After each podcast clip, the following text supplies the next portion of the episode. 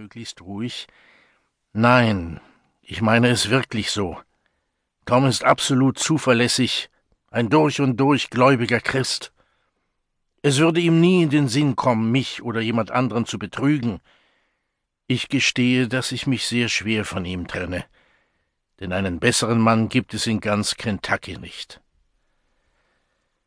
Haley wollte soeben boshaft bemerken, dass es seiner Meinung nach keine frommen Nigger gäbe, als die Tür aufging. Ein hübscher, etwa vierjähriger Knabe kam herein und lief fröhlich auf Mr. Shelby zu. Es handelte sich eindeutig um ein Sklavenkind, denn obwohl seine Haut hell war, verrieten die schwarzen Locken und die dunklen Augen seine Abstammung. Na, Harry, magst du eine Weintraube? fragte Mr. Shelby und strich dem Knaben zärtlich übers Haar. Nachdem der Kleine die Traube in den Mund geschoben hatte, griff ihm sein Herr aufmunternd unter das Kinn. Und nun zeig uns, wie du tanzen und singen kannst. Augenblicklich stimmte Harry ein Lied an und stampfte auf dem Boden herum, während seine kleinen Hände klatschten und den Takt vorgaben. Haley betrachtete das tanzende Kind mit wachsendem Interesse. In seine rot geäderten Augen schlich ein befriedigter Ausdruck, und als der kleine Harry seine Darbietung beendet hatte, schlug der Händler dem verdutzten Mr. Shelby unter schallendem Gelächter auf die Schulter. Was für ein prächtiges Bürschchen, rief er. Geben Sie mir den Jungen als Draufgabe zu Tom, und unser Geschäft soll abgemacht sein. Noch ehe Shelby etwas erwidern konnte, öffnete sich die Tür erneut. Eine junge Mischlingsfrau blieb schüchtern auf der Schwelle stehen und blickte suchend in das Zimmer.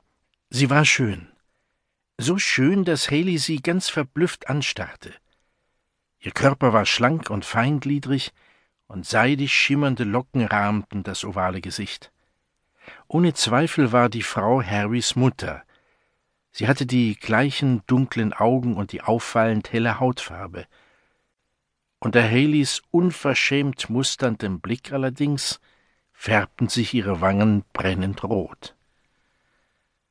Was gibt's, Eliza? fragte Shelby freundlich. Ich suche Harry, Sir. Nun, er ist hier. Du kannst ihn mitnehmen, sagte Mr. Shelby. Die Frau nahm das Kind auf den Arm und verließ mit einer leichten Verbeugung in Richtung ihres Herrn hastig den Raum. Nachdem sie gegangen war, setzten die beiden Männer ihre geschäftliche Unterredung fort.